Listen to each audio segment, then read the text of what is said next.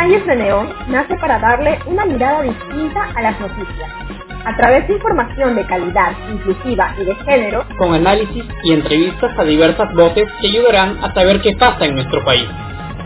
Somos Maggie Mirabal y Cristian Espinosa y narraremos lo último y más importante en política, sociedad, redes sociales y la realidad a, nuestro, modo. Esto es Calles de Neón. Citizens of the United States, this is a message from Anonymous. Officers who kill people and commit other crimes need to be held accountable just like the rest of us. Otherwise, they will believe that they have a license to do whatever they want. So we will be exposing your many crimes to the world. We are Legion. Expect us.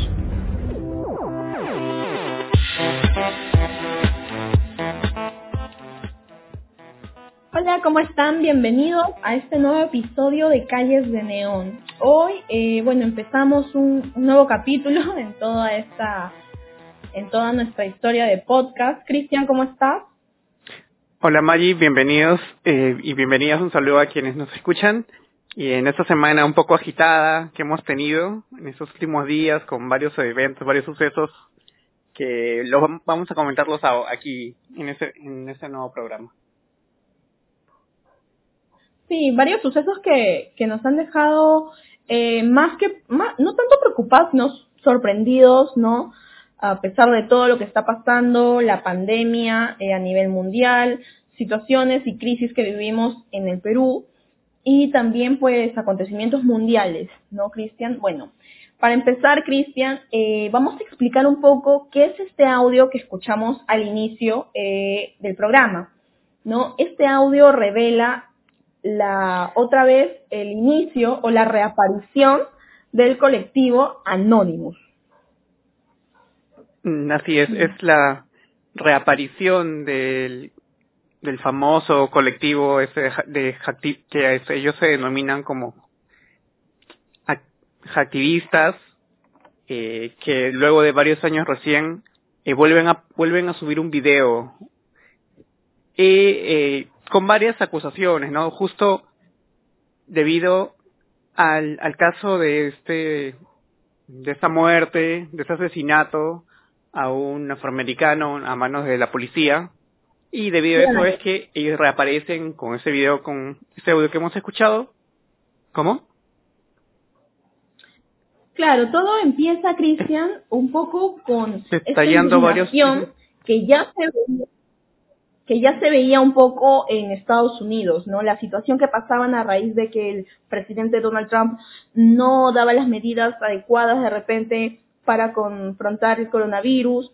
Entonces, como que la gota que derramó el vaso, por decirlo así, para la población, sobre todo de Minneapolis, fue este asesinato a una, a una persona, a un hombre eh, afroamericano, ¿no? Eh, estadounidense, que se ve que lo arrestan, él no opone resistencia, pero de igual manera los policías lo atacan, tanto así que llegan a matarlo, ¿no? A asfixiarlo. La indignación viene porque después de, de mucho, eh, bueno, de la autopsia o de que la gente, porque fue a la plena luz del día, la gente empezó a gritarles, a decirles a los policías que no podían hacer eso, eh, a, a pesar de eso, ellos no se detuvieron la autopsia eh, los limpió, por así decirlo, porque no daban como, como culpables o como, eh, como eh, causas de muerte asfi asfixia, ¿no? Que fue por lo que él, falleció. Claro, o sea, lo que vemos en el video, lo que se ha visto, es que el policía, que aparentemente lo reduce, reduce a, este, este a esta persona, que es aparentemente por haber presentado un billete falso y la policía lo interviene, lo reducen y le, eh, le como vemos con una, le presión el cuello y lo que se ha visto es que la causa de su muerte ha sido por asfixia, ¿no? Debido a este, a este esta intervención de la policía, que no, como ya sabemos en Estados Unidos Claro. no es eh, ajeno, no sé, no es poco común que la policía actúe así con ciudadanos afroamericanos, con este esa violencia. Ujú.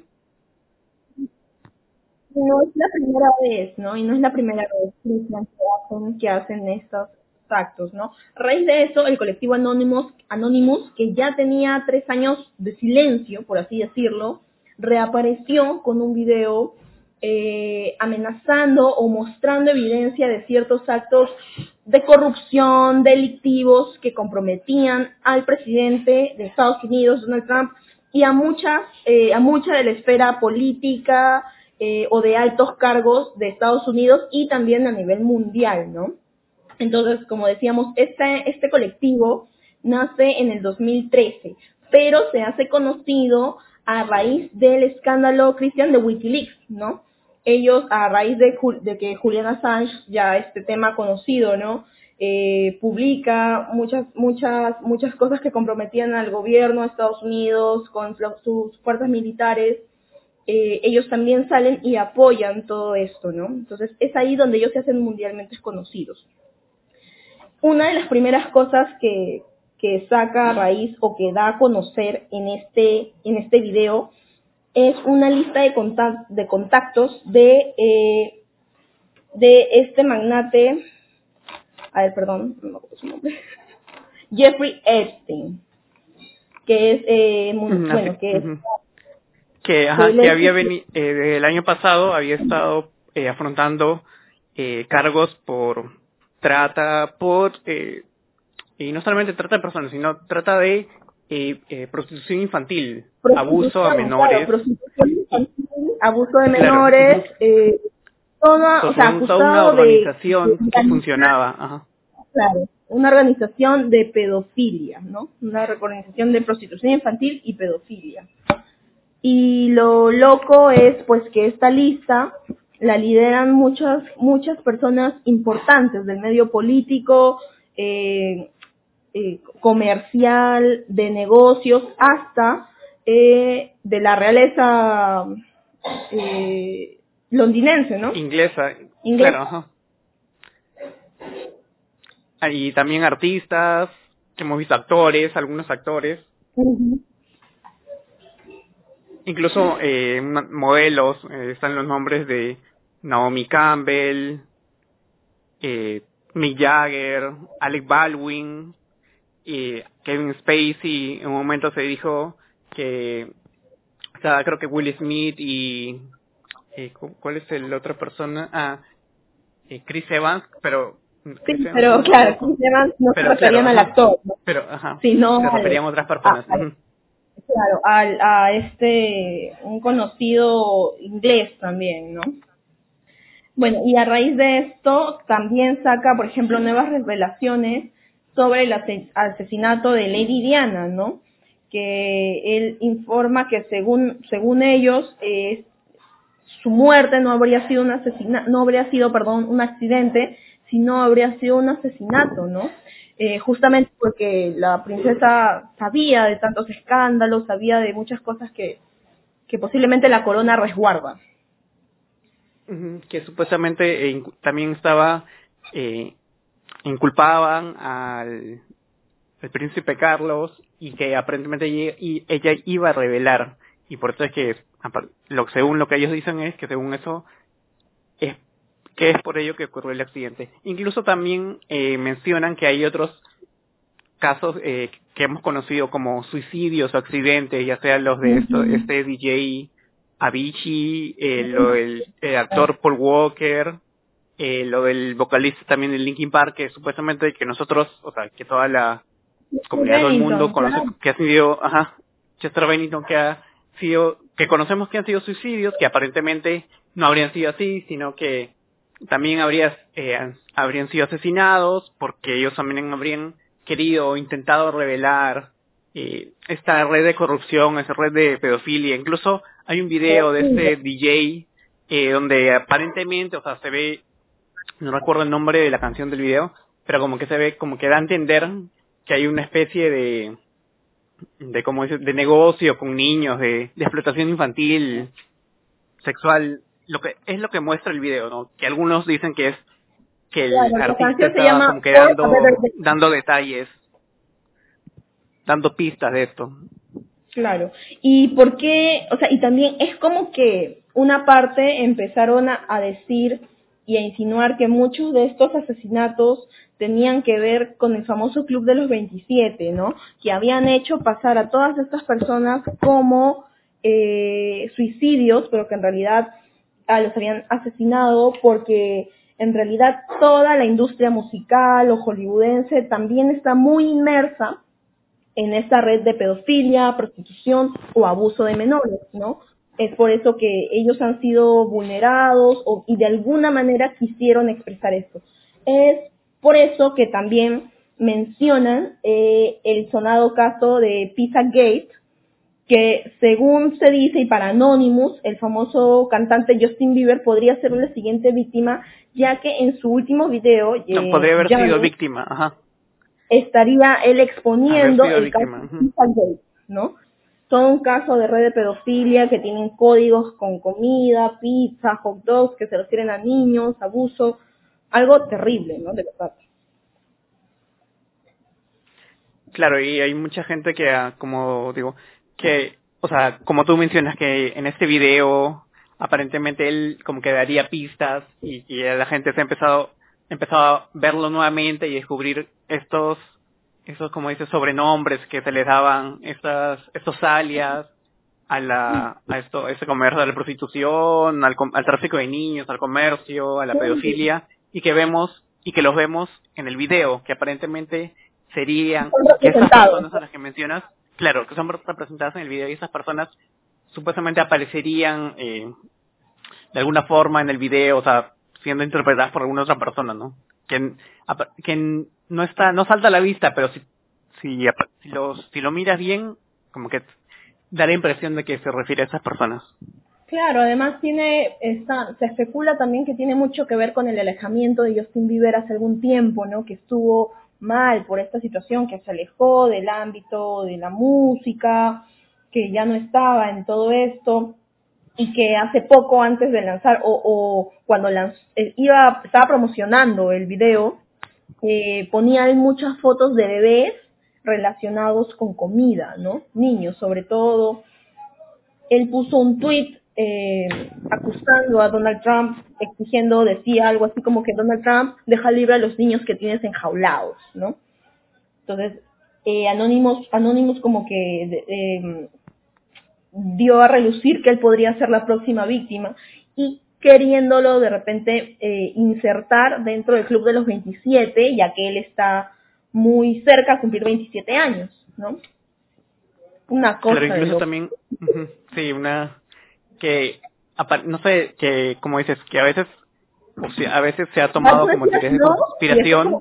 todo y dices, ay, puede ser, ¿no? O sea, como claro, razón, claro. O sea, y cuánto, claro, porque es como, como que son rumores y dices, no, ¿qué va a suceder? ¿Qué va a ser? ¿Qué va a ser? Pero hasta ahora, por ejemplo, lo de Einstein. coronavirus creo que podemos creer ya de todo, ¿no?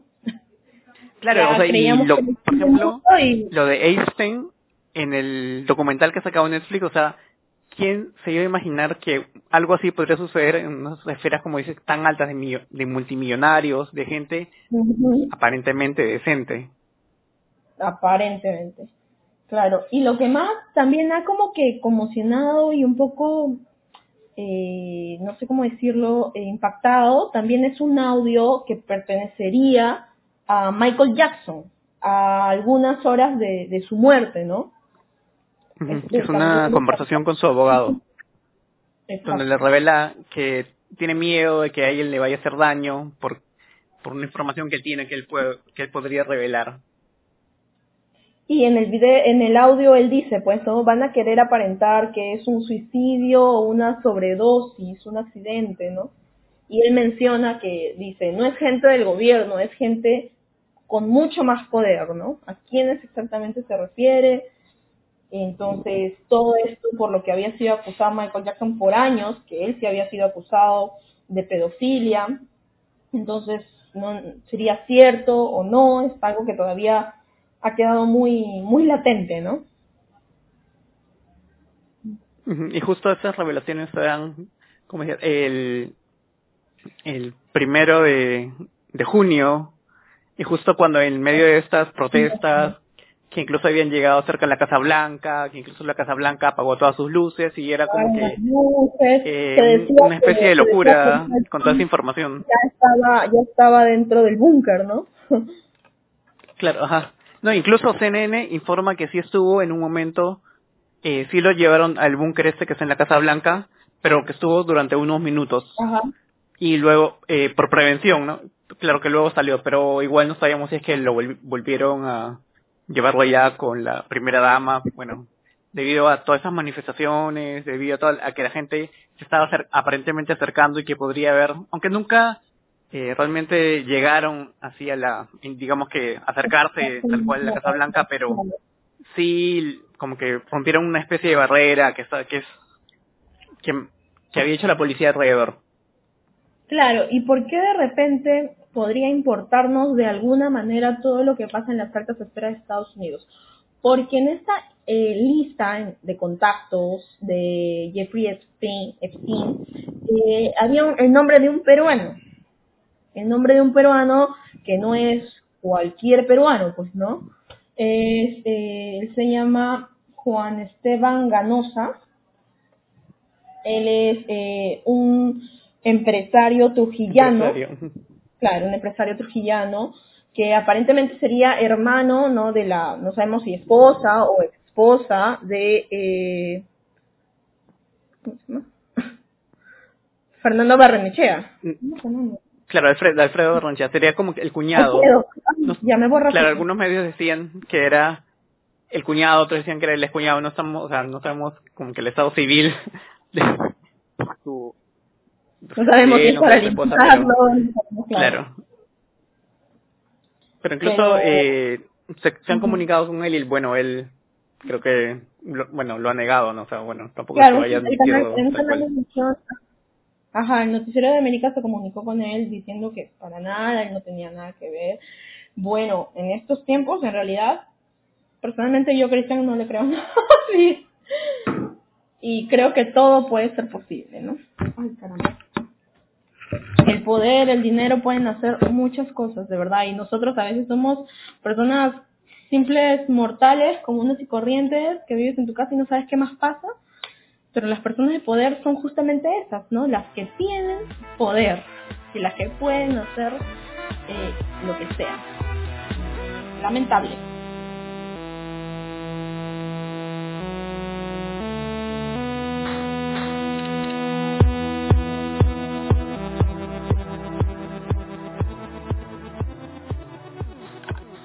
Así es. Eh, luego de esta última ampliación del estado de emergencia, que eh, como ya todos sabemos, vamos a seguir en nuestras casas hasta finales de junio, ha habido, a diferencia de, las primeras, de los primeros meses, ha habido un incremento en la gente, en los, la gente que sale a vender a las calles. Al inicio veíamos que eh, los primeros que salían a vender era gente que vendía mascarillas, alcohol en gel, estos productos así como que, o productos eh, básicos de primera necesidad, productos perecibles. Incluso en, claro, y, estaban cerca de los mercados, incluso nosotros mismos hemos dicho que los periodistas iban y les decían a la gente, no, ¿cómo va a salir a vender? Y es, a veces ponerse a pensar en que estas personas vivían como que del, del día a día, o que sus negocios estaban cerrados y tenían que cambiar de rubro, pero eh, en luego de ya dos meses, casi 80, de casi 90 días, la situación ha cambiado y mucha gente ha empezado a salir, muchos comerciantes que a veces tenían puestos, ya sea en Gamarra o en otras galerías, y están vendiendo en la calle, porque ya son casi tres meses y la gente tiene que de alguna forma sobrevivir. Claro, y a raíz de eso también es que la gente ha salido, ¿por qué? Porque se inició la segunda fase de reactivación económica, palabras o frases que dijo la ministra de Economía, ¿no? Que y a raíz de la reactivación económica es que ciertos sectores de eh, servicios, de bienes, servicios, de ventas, se activaron. Los primeros fueron los restaurantes, pero ¿qué restaurantes o qué negocios de comida? Los grandes, ¿no? Los supermercados, los, perdón, las, la, claro, las franquicias, ¿no? se dijo desde un principio que los pequeños restaurantes no iban a poder operar. Entonces, estamos hablando de pequeñas, micro y medianas empresas que aún no iban a poder operar. Tampoco iban a poder operar eh, ferreterías, pero sí servicios de delivery como por ejemplo Promart o Home Center, que también hacen ferreterías, pero en sectores grandes, sectores privados. Entonces, eh, a raíz de esto y como muchos eh, negocios aún de pequeñas microempresas, o por ejemplo Emporios de Gamarra o el centro de Lima, no están abiertos. ¿Qué hacen estas personas? Eh, que no necesariamente, Cristian, te cuento, son personas o comerciantes informales, y te cuento por qué. Porque estas personas, al estar en un puesto, en una galería, pagan sus impuestos y los pagan mensualmente, así que informales no son. Mensualmente tienen que pagar a la SUNAT, tienen que pagar al municipio, entonces muy informales no son. ¿Qué hacen estas galerías que no pueden operar todavía porque no están habilitadas? Salen a las calles a ofrecer sus mismos productos, por ejemplo. Y es lo que yo he notado, por ejemplo, en algunas veces que he tenido que salir eh, están afuera de sus galerías ofreciendo sus productos. Viene alguien para querer comprarles, entran y los compran, por ejemplo. Entonces es algo que de repente no tiene la, la, el orden suficiente, ¿no? No, Cristian, o sea, el Estado, los municipios, no piensan de repente en que pueden hacer un orden. Y también hay, pues, los sectores, los, por decirlo de alguna manera, como les dicen, los ambulantes.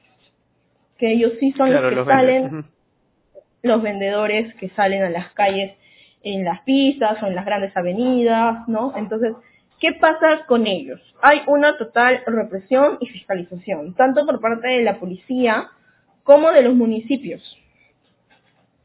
Entonces, ¿qué hacen? Eh, replegarlos, ¿no? replegarlos, eh, incitarlos a que salgan de la vía, disque porque no cumplen el aislamiento, porque no se cumple la distancia social, eh, en realidad nosotros, yo quería hacer un, comentario de que eh, esta pandemia inició con un Vizcarra queriendo hacer todo lindo y muy bonito, pero el Perú no se puede, el Ejecutivo no y bueno, para mí desde que Vizcarra aceptó, porque hay que decirlo, aceptó la presión de la CONFIEP para poner esto que se llamaba suspensión perfecta de trabajadores, empezó y el, el sector de economía también eh, empezó todo a, a olvidarse de, de, la población en general, sino a velar más de repente por los, empresarios económicos grandes.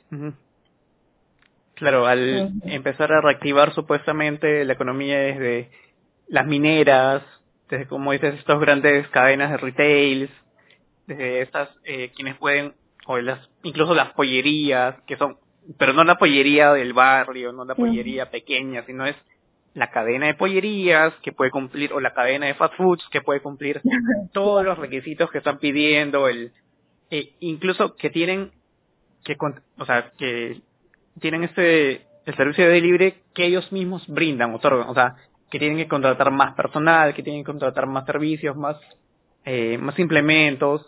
O sea esas eh, como que esa reactivación es básicamente para ellos. Y en lo que lo que siempre dice la ministra es que es eh, han en ellos porque eh, eh, a través de la cadena de pagos que el grande va a ir comprando para, para vender, va a ir comprándole al, al empresario pequeño, al productor pequeño y a través, supuestamente a través de esta de este método se va a reactivar la economía y se va a ayudar a los a los empresarios pequeños, pero como dices, lo que vemos en la realidad no está pasando eso porque como dices, hay gente que paga, o sea, que no es informal, que no es ilegal, que paga, pero no puede vender porque parece que el gobierno no, o sea, no los está mirando y espera que de alguna forma mágicamente no se subsistan estos estos casi 90 eh, días.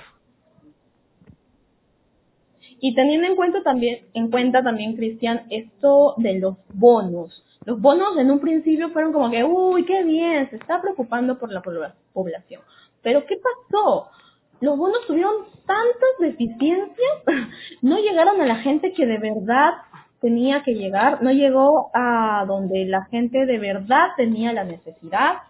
Eh, Claro, y, ¿no? Por ejemplo, el, las- mismo, las el personas, llama- por ejemplo, mal llamado bono universal. Universal, ¿no? O sea, Claro, que universal, dijeron, pues Cristian, no sé si la, la siguiente semana, ya ya se implementa. Pasó creo que casi un mes y recién lo sacaron y encima de una plataforma que fue hackeada y no sé cuánto dinero se han robado. supuestamente más de un millón de soles se perdió porque lo hackearon. No sé, me suena a truchada eso de que de verdad lo hackearon. Para mí que fue puro cuento.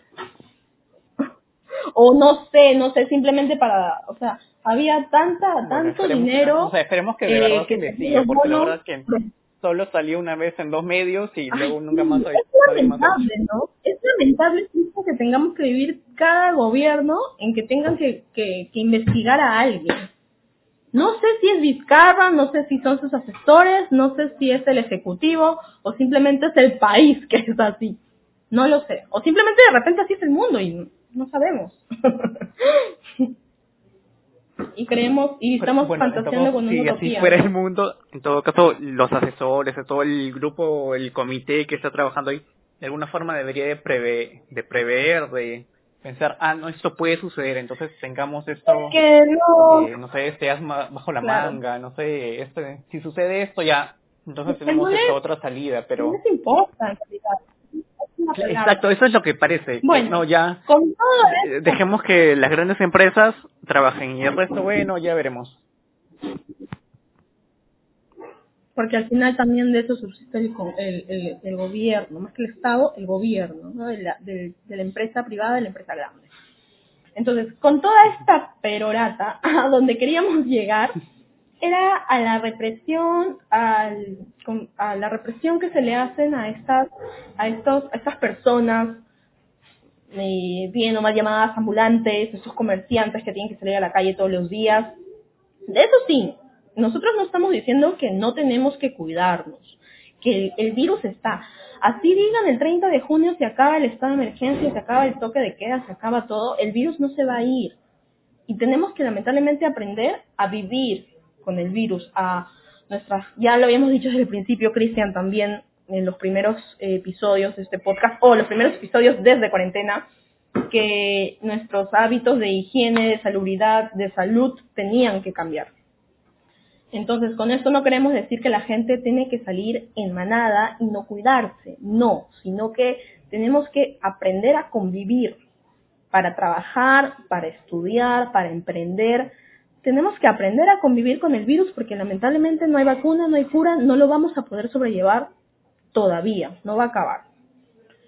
Entonces, eh, hablando de la represión que sufren estas personas, queríamos mencionar algunos casos que de verdad nos han indignado a nosotros. Por ejemplo, el día 2 de junio, eh, una mujer, una comerciante ambulante, fue atropellada cuando intentó, intentó cruzar la vía expresa Grau. Esto entre las 6 y 7 de la mañana. Ella se llamaba, esta señora Sabina Grobas.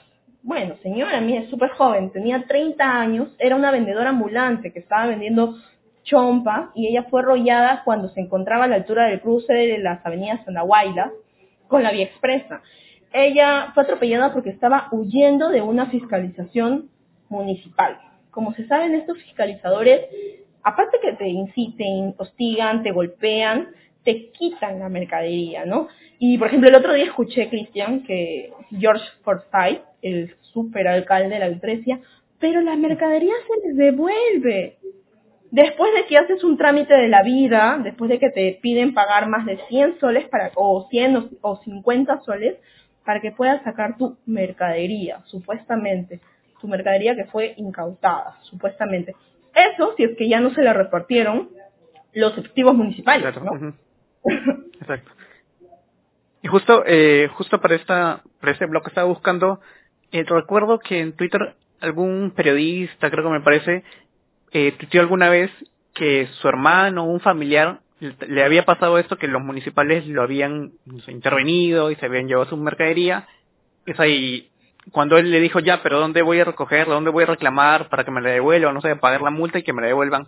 Dijeron, ya le dieron una dirección y cuando él llegó al depósito, o sea, estaba cerrado, Ya nadie atendía, y estuve esperando como que horas o todo un día entero y nunca le dieron respuesta y nunca puedo recuperarlo.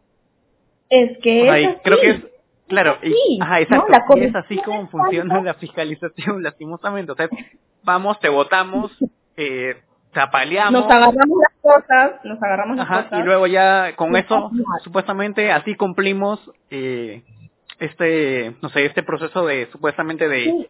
de buscar orden, de ordenar las, las calles. ¿Sabes lo que hacen después, Cristian? ¿Sabes lo que hacen después? Se los revenden. Oye, le van, van a los mismos vendedores y le dicen, oye, yo tengo un paquete de tal mercadería, te la vendo pues. Y así es como funcionan las mafias municipales. Corrupción que ya, por ejemplo, esto yo lo escuché en un canal de televisión que lo, eh, lo dijo George Forsyth, como dije hace un momento, el, el alcalde de La Victoria, ¿no?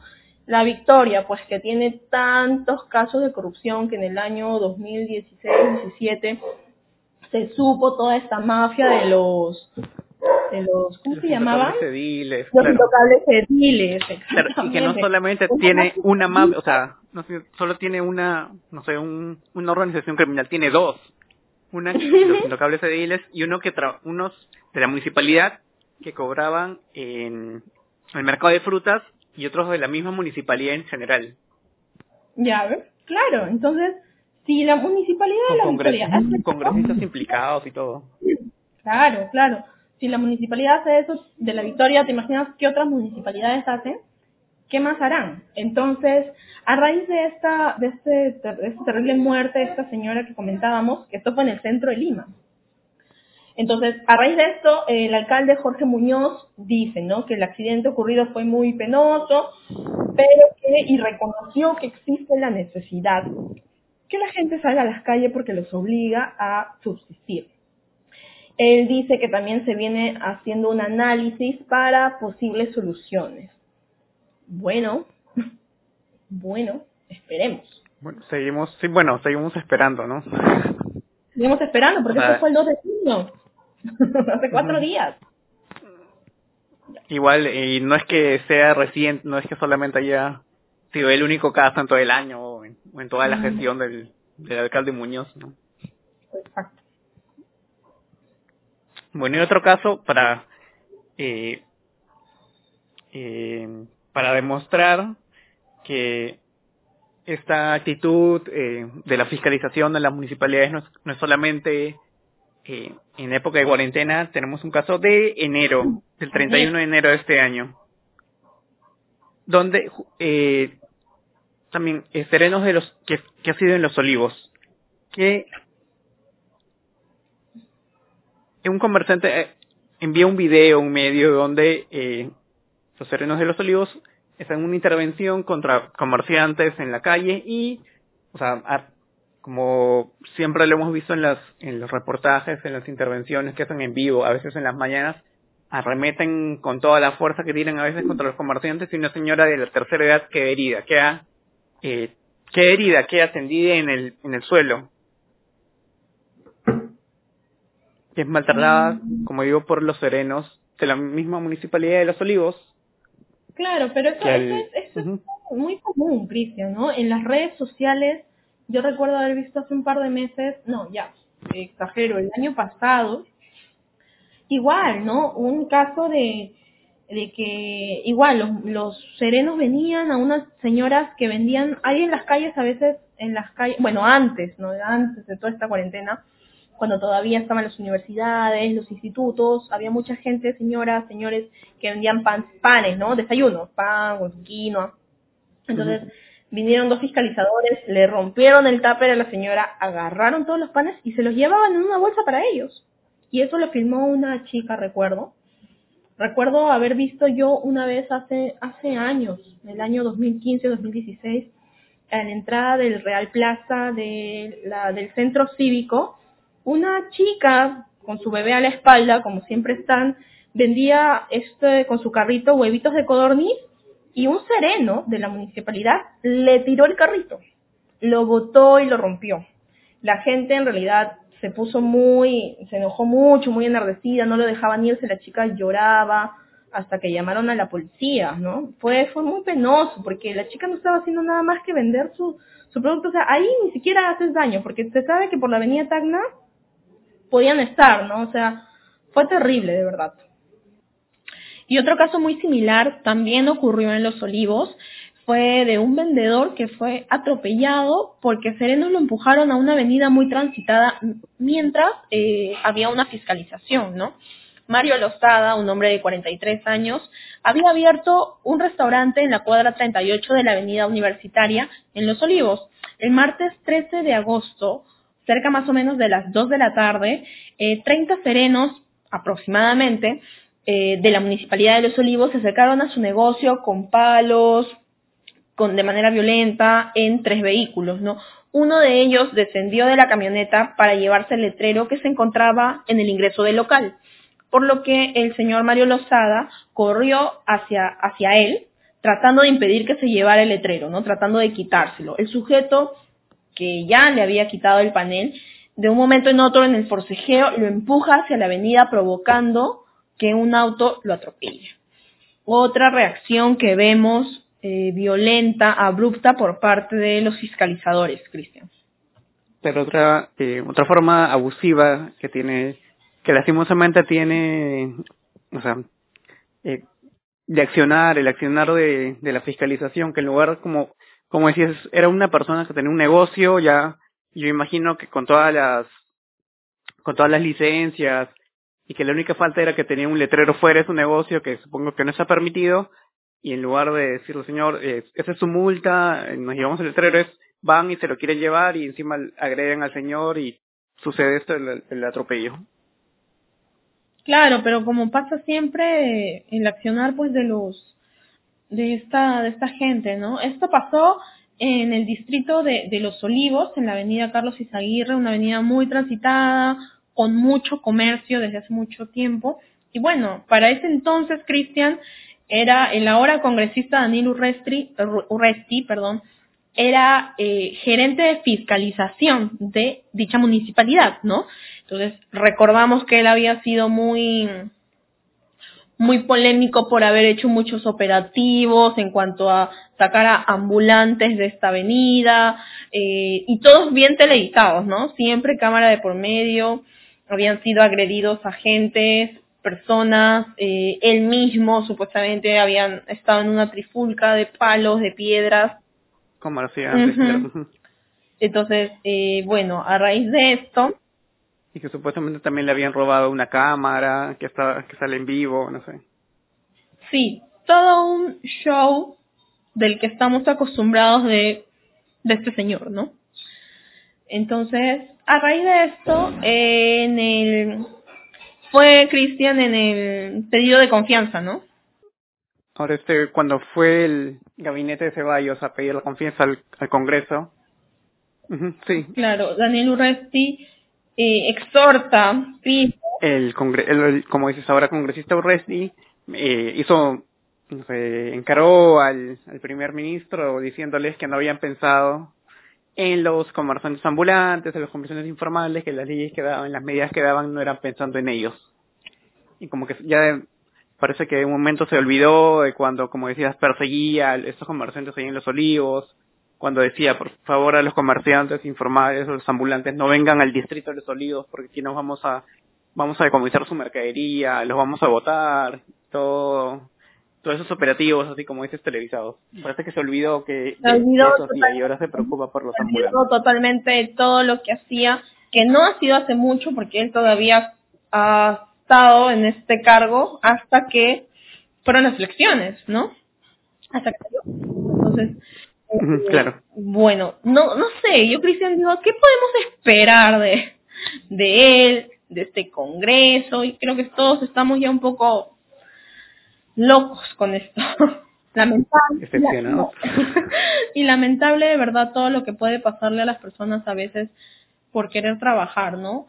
Eh, sin apelar nosotros también al populismo, en realidad el Perú es un es un país que tiene demasiadas carencias, que la, la, la población trabajadora sobre todo este, informal o de pequeña, mediana y microempresa, porque no todos son informales, como digo, simplemente, simplemente están olvidados o, o se prefiere a las empresas grandes, privadas, retails, en franquicias, eh, no para, para manejar esto, ¿no? Entonces, es una pena lamentable, de verdad, que la gente, el accionar, que la gente tenga que estar así, de verdad, es lamentable. recordamos que más, del, del 70% de los comercios son informales, o sea, según las estadísticas, pero lastimosamente parece que las autoridades en lugar de actuar, en lugar de encontrar una manera de, no sé, formalizarlos, lo que hacen es encontrar una manera de cobrarles cupos, crear mafias para aprovecharse de eso, en lugar de beneficiar a ellos, se benefician las mismas autoridades, que luego los vemos en los operativos de la policía detenidos, con, millones de billetes claro, en sus cuartos. Con, sus, con, sus, con sus uniformes de policía o de militares, ¿no? Siempre el show mediático de por medio, porque ya sabemos que los medios tradicionales grandes también siempre van a apelar a eso también, ¿no? Sí, o sea, lastimosamente no, no, como dices, parece que ni el Ejecutivo ni los gobiernos locales quieren, están del lado de, los trabajadores pequeños, medianos, que ni para darles oportunidades, sino para amedrentarlos, o no piensan en ellos y bueno, ya vemos las consecuencias de eso.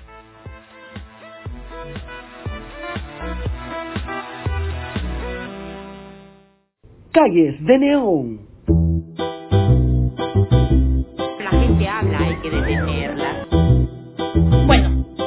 Siguiente segmento, como ya escucharon, la gente habla.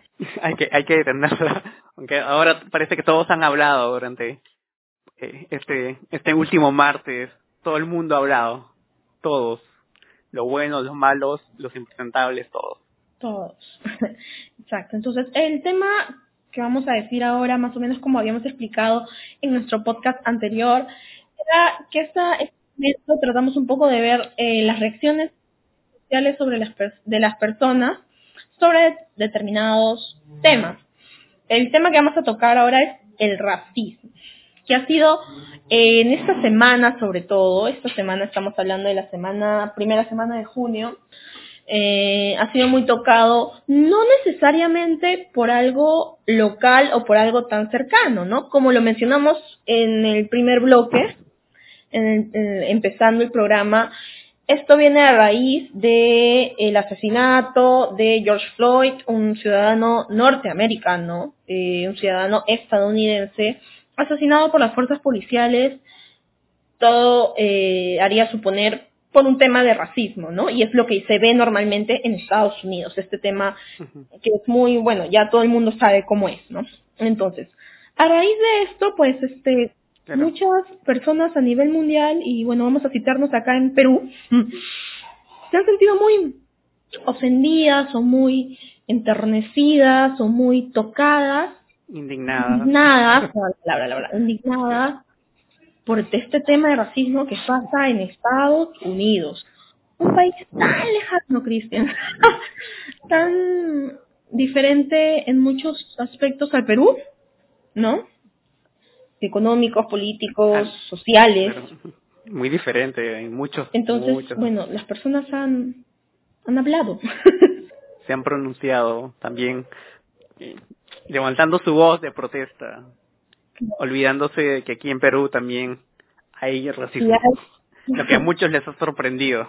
Claro, de repente no decimos que, uy, tengamos que ser súper indiferentes, para nada, pero esta frasecita cliché, que no, que es bien cliché, Cristian, bien, no sé, popular, por así decirla, ¿no? Que primero lo nuestro y después el resto, tal vez debería apelar a que la gente pueda hacer una introspección de qué es de verdad lo que pasa acá día a día. Igual, todo este programa va a estar totalmente conectado. Lo que hablábamos de los comerciantes y que tienen que trabajar día a día, lo mismo en este caso, ¿no? Lo que el racismo pasa día a día. Entonces, eh, estos son algunos, eh, hemos sacado algunos fragmentos de, o mejor dicho, algunas opiniones o tweets o Facebook de algunas personas que en algún momento han evidenciado eh, este, este racismo, ¿no? El racismo que existe aquí en el Perú, latente, que pasa todos los días, que en la televisión, en la radio, en los medios de comunicación, en las calles, está normalizado día a día, ¿no? Esta distinción de clases sociales, de color de piel, social, de raza, como lo ha llamado el mismo presidente en su último mensaje a la nación, ¿no? Malas. Así es, y nosotros tenemos algunos mensajes, bueno, algunas opiniones de la gente en redes sociales para decirlas. Sí, la primera, a ver, la primera que tenemos es de justo de la revista Hacia Sur, que también se ha indignado, también ha mostrado su rechazo.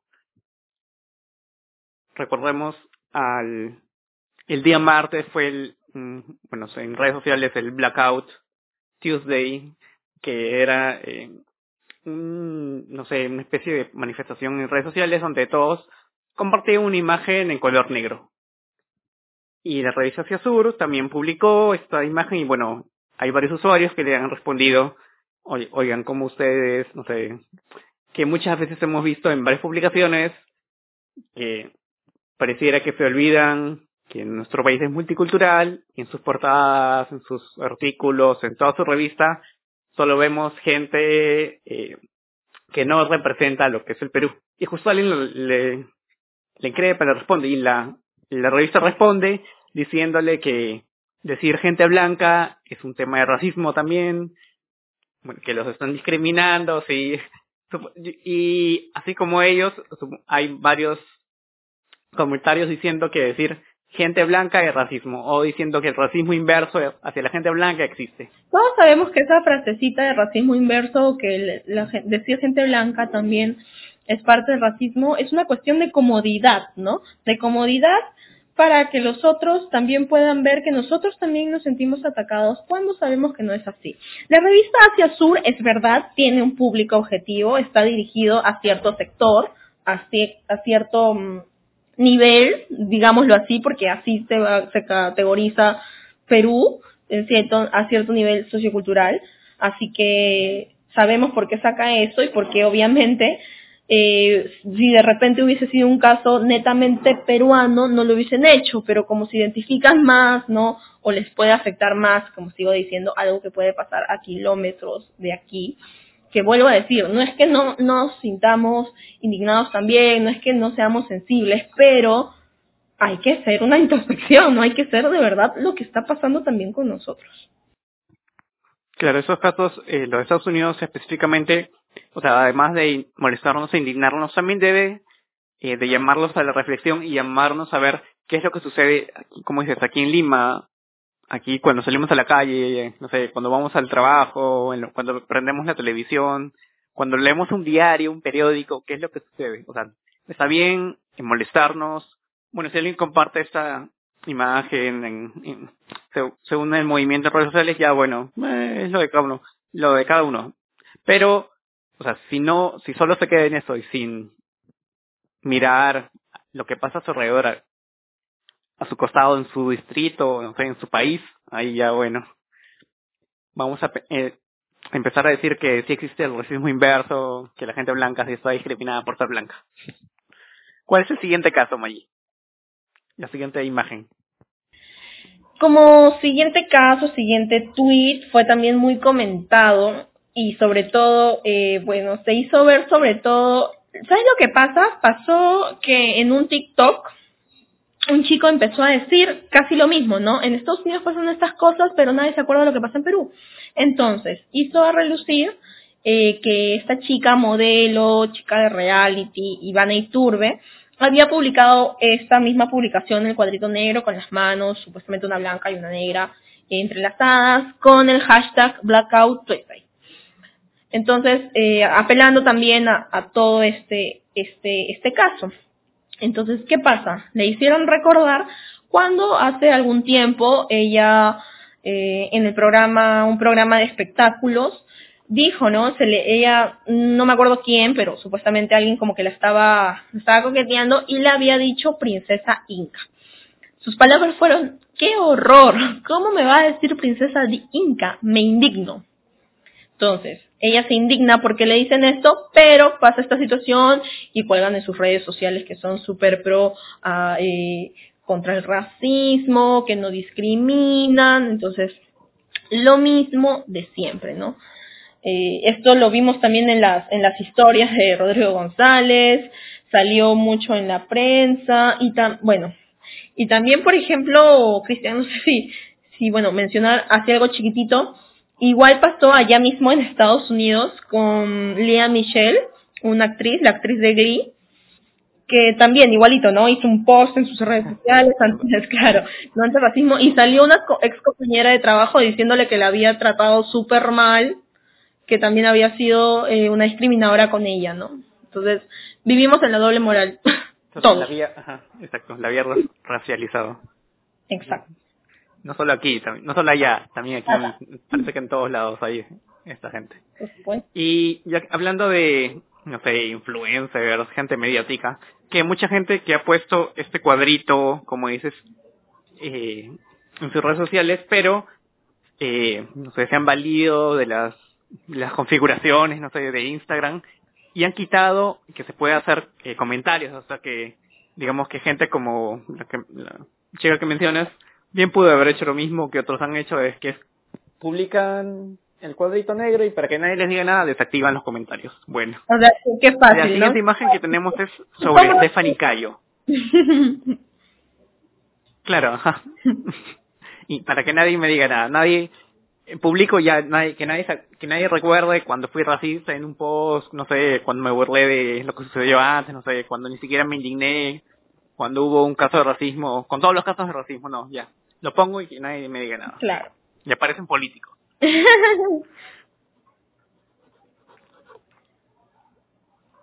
Dale. Bueno, el siguiente, eh, el siguiente tweet dice, eh, recuerdan a Stephanie Cayo que dijo que, que color la piel no te da ni te quita un trabajo. Y eh, que lo que te da un trabajo es el carácter. Y se quejó de cuando una, una sobrina, me parece, ajá, una sobrina eh, de color eh, cuya piel es clara, blanca, no había obtenido un papel porque, digamos, porque era blanca. Y creo que me parece que el papel era para una persona, no sé, de rasgos distintos. Y que ella decía que había una discriminación, de nuevo, este, este discurso de discriminación contra la gente blanca. Y de, y de racismo inverso y todas estas cosas. Claro, sí. Que lo único que hace es invalidar, de verdad, eh, toda la lucha de las personas, no solamente afrodescendientes que tienen que luchar contra los prejuicios, sino las personas, no sé, eh, de la Amazonía, eh, de los Andes, o incluso personas que hablan con un idioma, o sea, con el quechua, o que tienen un dialecto distinto, o que hablan el español de forma distinta. Todo, en realidad. Incluso hemos visto en lo de Aprendo en Casa. claro. Claro, ay, claro, claro. Sí, fue muy sonado todo esto, ¿no? Yo creo que... Los grupos de poder ya, claro. En realidad el racismo, la discriminación está por doquier, pero está tan normalizada y tan también como que acomplejada por los sectores que son los discriminadores, que, que, que es un tema difícil de tocar. Y justo a eso también que cuando te quejas vamos y reclamas, a tocar un poquito más adelante. Claro. Algo también muy parecido. dale, dale. Cuando, incluso cuando reclamas, o sea, te dicen, no, estás, eh, viene este discurso de no, estás o te tratan de resentido, o te tratan de decir que no, que estás diciendo, eh, no sé, un discurso de odio. Por ejemplo, incluso Stephanie Cayo, cuando le responde a alguien que le hace el comentario sobre, eh, sobre lo que ella ha dicho, responde con la definición de la RAE. ¿Qué es lo que la RAE dice sobre racismo? Ni siquiera diciendo, no, está, está bien, en ese momento, no sé, cometí algún error de mi parte, o recién lo veo. No, es negar lo que ellos han dicho, ni siquiera eh, identificar al racismo, o sea, no ver al racismo en su manera de actuar, en sus palabras, y negarlo, negarlo completamente y acusar al otro de que, no sé, quiere dañar su carrera o cualquier excusa para no ver el problema que ellos tienen. y lastimosamente, si ellos no ven el problema, que son figuras mediáticas, o sea, que tienen más llegada a la gente, o sea, la gente común no lo puede ver o piensa que eso es normal, que te insulten, que se burlen de ti por ciertas características físicas, eh, raza, eh, orientación sexual, es normal. Lastimosamente. Exactamente. Bueno, Cristian, entonces en este segmento la gente habló y dijimos las cosas que teníamos que decir. La gente habla, hay que detenerla. Calles de Neón. Y para terminar este último tema, eh, vamos a dar algunos datos a raíz de estas contrataciones, como decirlo, no sé, llamativas, que, sal- que han saltado, que muchos han indignado, que todos los medios están hablando de las contrataciones del Ministerio de Cultura en plena cuarentena y han destapado otras contrataciones. Vamos a hablar de los Rothschild, ya sea, del Ministerio de Cultura, que algunos caen en racismo, otros caen en contrataciones, aparentemente, no sé, que habría una especie de, no sé, delito ahí. La Fiscalía está investigando, bueno, vamos a ver. Bueno, como decía, el Ministerio de Cultura desde hace unos meses ha tenido espe- unos... se ha visto involucrado en, en ciertos escándalos, ya, como, ya sea ahora último de las contrataciones a cierto personaje, no, no vamos a decir el nombre porque bueno, ya está en todos los medios, no le queremos dar más más luz, más cabida, que a veces ya parece que fuera todo un show esto, estos videos que lanza. No, no le vamos a hacer más publicidad gratis, como él dice. Así es. Si quiere publicidad, que invierte su plata, como él dice que, que invirtiendo tanta plata le dan publicidad, no, pues ahora que invierte su plata, si quiere salir en calle. Claro, le han hecho tan buena campaña, ¿no? Entonces no le vamos a hacer la campaña nosotros, no lo vamos a hacer.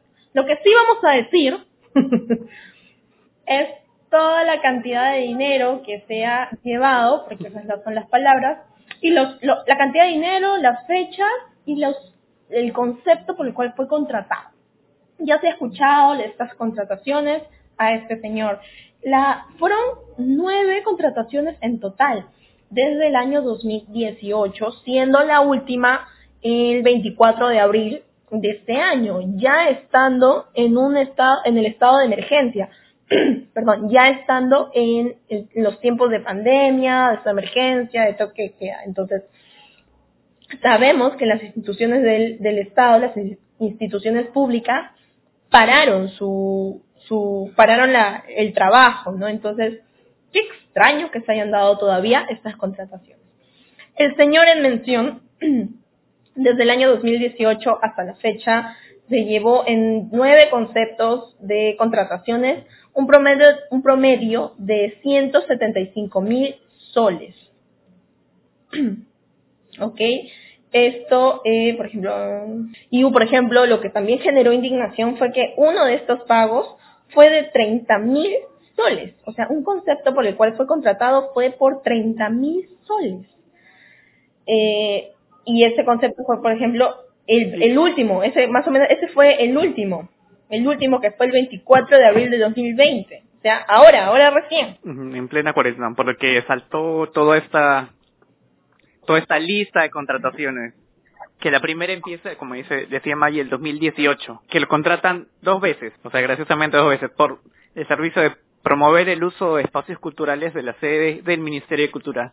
O sea, contratan un señor, no sé, externo, a un señor que ni siquiera tiene como que antecedentes de, de gestor cultural, de manejar claro. espacios culturales, organizaciones culturales, sino se dedica, no sé, al, o sea, no voy a desmerecer que, no sé, si es cantante, aparentemente es cantante, no desmerezco al- a ningún cantante, pero no está involucrado, como digo, en gestión cultural, en organizaciones culturales, no sé, ni siquiera yo imagino que tampoco está inscrito en los puntos de cultura que maneja el Ministerio Claro, de Cultura. además, además es o sea, y que señor lo contratan para, para promover... entrar a estos lugares o acceder a estos tipos de contratos debes tener ciertos requisitos que como uno sabe acceder al Estado es súper difícil, ¿no? Porque te piden muchos estudios, muchos este, constancias, te piden eh, muchos años de experiencia.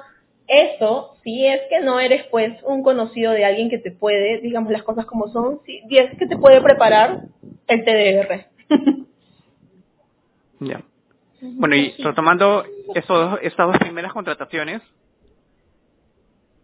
fueron el 3 de- del 3 de abril al 30 de noviembre de 2018, la primera, y luego el 14 de septiembre del 2018, ambos por 21 mil soles. La tercera contratación habría sido por el concepto de servicio de intervención en actividades culturales con el fin de promover el uso de los espacios culturales del Gran Teatro Nacional.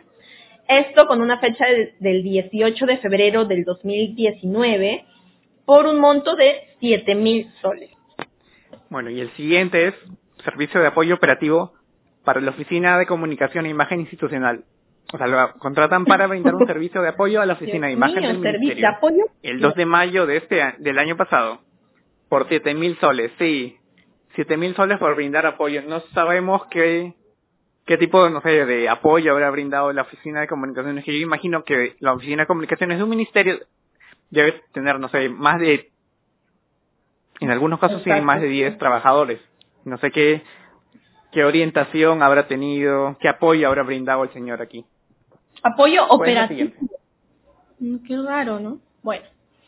El siguiente concepto es servicio de organización y ejecución de eventos organizado por la Oficina General de Recursos Humanos. Esto por un monto de 21 mil soles. Todo esto, lo que hemos venido diciendo, ha sido todo en el proceso mientras eh, la ministra era Patricia Balbuena. Recordemos que Patricia Balbuena también es como que retirada del cargo por un por un escándalo que hubo a raíz de los ministerios y unos mantos que llegaron de alguna cultura con museos y también algunos posts de Facebook que ella no había estado presente en algunas reuniones, había ido de viaje, salió con cierto con cierto escándalo detrás de ella, ¿no? La señora Patricia Balbuena. Claro, y también que habrían contratado a una empresa del viceministro, de su gestión, también. Qué raro que justo también exacto. haya escándalos así como que contrataciones cuando ella estuvo de ministra. Bueno, ¿será raro no será raro? Esperemos que las investigaciones digan, lo revelen. El siguiente servicio, servicio de ejecución de eventos organizados por la Oficina de Recursos Humanos. Servicio, a ver, esto me suena, servicio de ejecución de eventos organizado por la Oficina de Recursos Humanos. Bueno, le han pagado ocho mil soles por dar un servicio, no sé, de eventos a, lo- a recursos humanos el 27 de septiembre del 2019. Bueno, no sé qué, qué servicio, qué eventos habrá hecho, no sé, habrá cantado, el señor habrá brindado sus, sus pastillas para levantar la moral, no sé. Además, se supone que la gente de recursos humanos, quienes trabajan ahí, tienen mucho conocimiento de esto, ¿no? De ejecución de eventos, y se apoyan mucho hasta donde sé con la oficina de Claro, comunicación. exacto. Entonces, qué raro. Claro, en, claro, en, la- en recursos humanos hay ¿Por qué no de es una persona que se encargue de recursos humanos, tal cual. Sí, porque, porque hay, hay, hay diferentes. Hay los que se encarga de, del bienestar institucional, no sé, en fin, ya bueno. Claro. Pero igual se, aparentemente se, el ministerio requiere que se habremos contrate otra de persona cerca que sabemos tanto de estos temas, ¿no? Sí. Ya, el siguiente concepto es el servicio de ejecución de eventos organizados por la Oficina General de Recursos Humanos. Muy similar. Esto fue el 30 de octubre del 2019 por un monto de 27 mil soles. Bueno, este, este evento fue mucho más grande que el anterior, aparentemente. bueno, el siguiente ha sido Servicio de Organización y Ejecución de Evento de Integración Institucional. El 12 de febrero de este año, justo, mire, en febrero, justo días antes del Día del Amor y la Amistad. Quizá habrá sido por Ah. eso, no sé. Que le pagaron 33.400 soles al señor. Ah, ¿Qué tan bueno es en su trabajo? Bueno. Y el último, y por el que más causó eh, un poco de escándalo, de indignación, Quizá le encontraban, no sé, pareja todos. de repente. Bueno, el último concepto es el servicio de ejecución de actividades motivacionales a través de conferencias virtuales para mejorar el rendimiento laboral, personal y social de los servidores del Ministerio de Cultura. Súper largo el concepto, o sea, también como que, bueno, más largo el concepto, más plata, ¿no? Y este fue el concepto que, claro, el, el contrato por el que hubo un poco más de escándalo, porque se realizó nada más y nada menos que el día 24 de abril del 2020. el monto, al parecer, asciende a los 30 mil soles. No nos sorprendería que en el monto anterior fue 33.400, este, por tener el concepto más largo, fácil y está más, ¿no? Pero es loco, porque ahora vamos a repetirlo. Cristian, vamos a analizar. Como que le agregan más, más palabras Palabras y- claro. gana más, ¿no? Quizá cobra por palabra, no sé, señor. Entonces, pero vamos a analizarlo, estando ya en estado de emergencia, con una pandemia, cuando los servicios o los trabajos, eh, al menos en el sector público, se habían parado y se habían dicho que iban a hacer de modo remoto, el señor supuestamente fue a hacer un servicio de ejecución de actividades motivacionales a través de, ah, perdón, perdón, me estoy, me estoy confundiendo, de conferencias virtuales para mejorar el rendimiento laboral, personal y social de los servidores del ministerio. O sea que estaban muy desmotivados los, los trabajadores públicos que necesitan esta, esta clase de motivación virtual, ¿no? O sea que lo haces a través de una pantalla y te pagan más de 30 mil soles. ¡Qué loco! Sí, y justo eh, un- me parece que un dominical sacó extractos de este, de este, de estas conferencias virtuales que dio. Y lo que escuchabas era, no sé, pucha, no sé cómo decirlo, o sea, ni siquiera, no sé, ni siquiera el señor se, ni siquiera era un buen coaching por último, ya digo, ya bueno, de repente, Eh, pensemos ya, bueno, si pensemos en, en, la, en el personal ya, pensemos en el personal, eh, démosles, no sé, algún evento ya, eh, no sé, de, ¿cómo dicen?, de rendimiento laboral, que mejor es, no Pero- sé, enseñarle a manejar, no sé, ya que to- aparentemente ya nadie sabía manejar el Zoom o todas esas cosas de, de videollamadas, ya enseñem, enseñémosle eso, a él, converta, convertamos el ministerio en que toda la documentación sea virtual ya, bueno, enseñem- eh, hay que invertir en eso, pero lo que escuchaba era el señor hablando ni siquiera eh, parecía un coaching, no sé, de, perdón por lo que voy a decir, pero un coaching de 10 soles. Y encima se ponía a cantar canciones de Juan Gabriel, el señor otra. ¡ay! Y por eso pagaba- cobraba 30 mil Wow. soles. Bueno, eh, datos y montos que a todos dado, que ya merecen y se están investigando ya este esta semana, si no me equivoco, la fiscalía intervino en las oficinas del Ministerio de Cultura. Entonces, eh, bueno, ya se está haciendo investigación, pero bueno. Vamos, entonces, es, también todo va a quedar en señor. investigación, la plata ya está dada, los, eh, las acciones están hechas, el Perú sigue en corrupción a pesar de la crisis, de los tiempos, eso no va a cambiar y lo estamos comprobando en este momento. Lo que queremos también en este momento es recordar, vamos a decirlo de una manera, como ya lo había dicho Cristian al principio, ciertos roches que ha tenido el Ministerio de Cultura durante este tiempo, durante este tiempo, sobre todo durante el tiempo de estado de emergencia y pandemia. El primero que vamos a resaltar, no es el primero como que secuencial, pero que vamos a resaltar primero, es también justo hablando, y es lo que decía hace un momento que todo va a estar entrelazado, el 27 de mayo el Ministerio de Cultura lanzó un tuit, un tuit donde entre otras cosas, bueno, entre en realidad esas cosas se recomendaba y se hablaba sobre la buena higiene y las medidas para combatir el COVID-19. Hasta ahí no tendría nada de malo.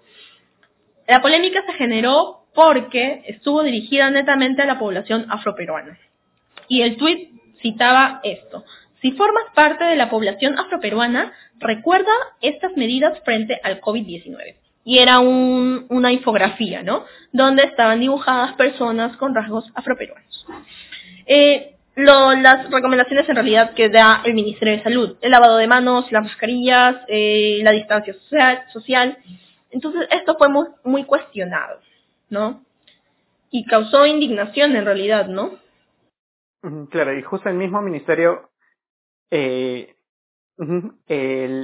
había hecho también un video que, digamos, digamos, lo explicaba, o, claro, digamos que explicaba de una manera ya acertada, porque decía, la población afroperuana tiene, o sea, eh, eh, por genética, por los estudios que, o sea, que se tienen, eh, es más propensa a ciertas enfermedades. Así que tomen estas medidas que los pueden ayudar.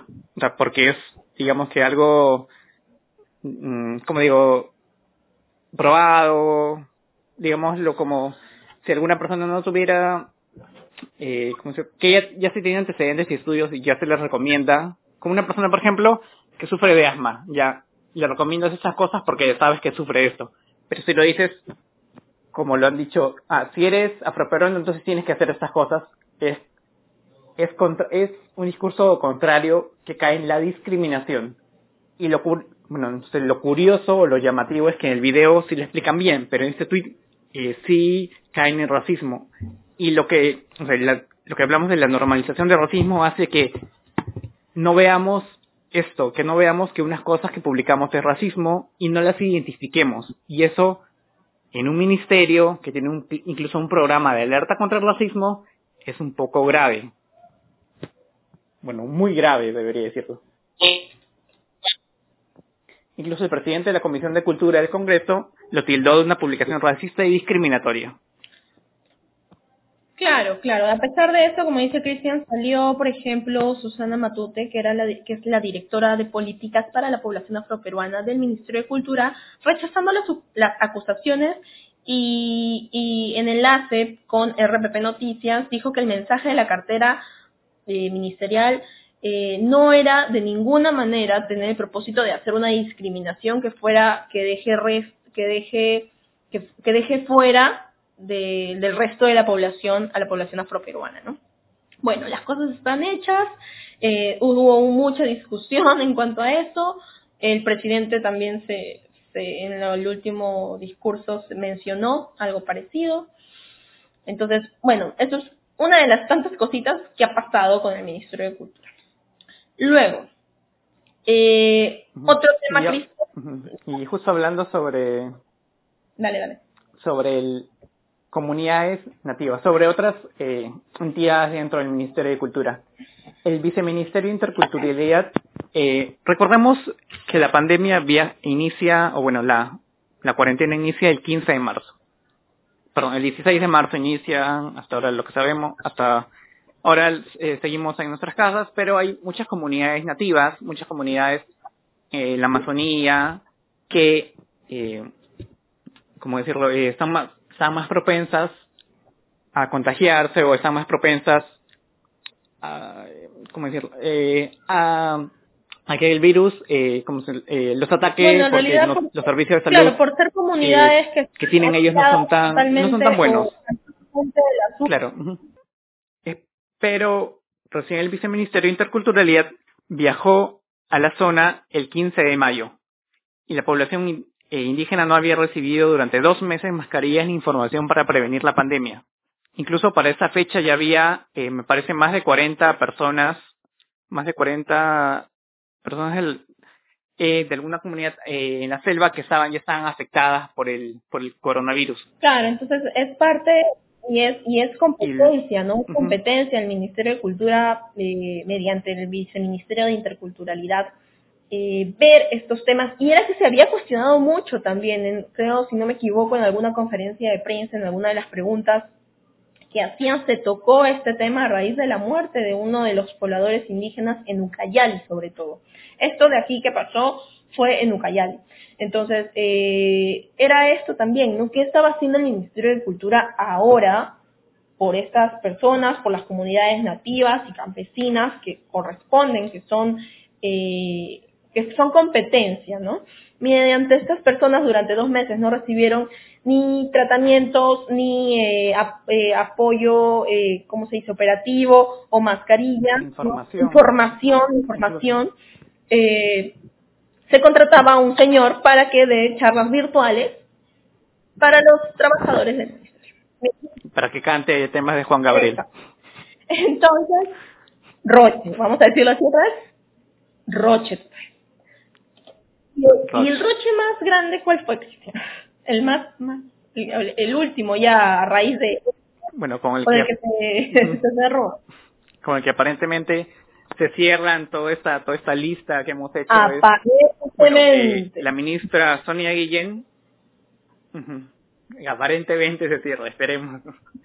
La ministra Sonia Guillén eh, renunció al cargo de el ministro de Cultura y fue reemplazada por Alejandro Neira, quien, ju- quien juramentó el 30 de mayo como nuevo ministro de Cultura. Recordamos que Alejandro Neira ya había sido ministro de Cultura, fue el último ministro de Cultura de Pedro Pablo Kuczynski, hasta su renuncia. Entonces, como dice Cristian, acá debería, en teoría es lo que siempre pensamos cada vez que hay un nuevo ministro, ¿no? Deberían terminar los, deberían terminar la corrupción, los escándalos, las investigaciones, ¿no? Vamos a ver cómo le va a Alejandro Neira en esto, en este tiempo. Vamos a ver si dura todo el periodo, vamos a ver qué pasa, como toda, como, como, con toda la Vamos a ver. Vamos a ver. Y a propósito de eso, ¿cuántos ministros ha habido, cuántos ministros de cultura ha habido en los últimos nueve años, Maggi? Durante solo los últimos nueve años hemos, teni- hemos tenido 14 ministros de cultura, teniendo en cuenta que el Ministerio de Cultura fue el último en crearse, eh, sumándose así a los 16 ministerios que tenemos ahora, ¿no? Se hay que recordar que lo que era antes, antes el Instituto Nacional de Cultura pasó a ser parte de ahora, pasó a ser el Ministerio de Cultura y fue creado en el gobierno de Ollantumala. La primera ministra fue Susana Vaca.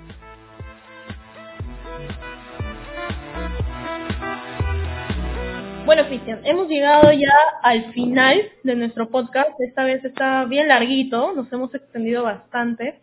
Este es el capítulo, el podcast número 11. Eh, con algunas dificultades estamos grabando y bueno, ya saben, en nuestras redes sociales, eh, bueno, nada, sigan cuidándose mucho. En realidad este virus tiene para rato en, en nuestro país. Y nada, en realidad seguir luchándola todos, como se pueda. y exigiendo lo que tengamos que exigir también, ¿no? Y denunciando lo que tengamos que denunciar también. Eh, gracias por sintonizarnos. Bueno, nos vemos hasta la siguiente semana. Ok, nos vemos. Chao, chao Cristian. Nos vemos la próxima, próxima podcast. Chao, chao. No se olviden de seguirnos en nuestras redes sociales. Arroba Calles de Neón en Facebook, Twitter e Instagram. ¡Eso es todo! ¡Y a la mierda!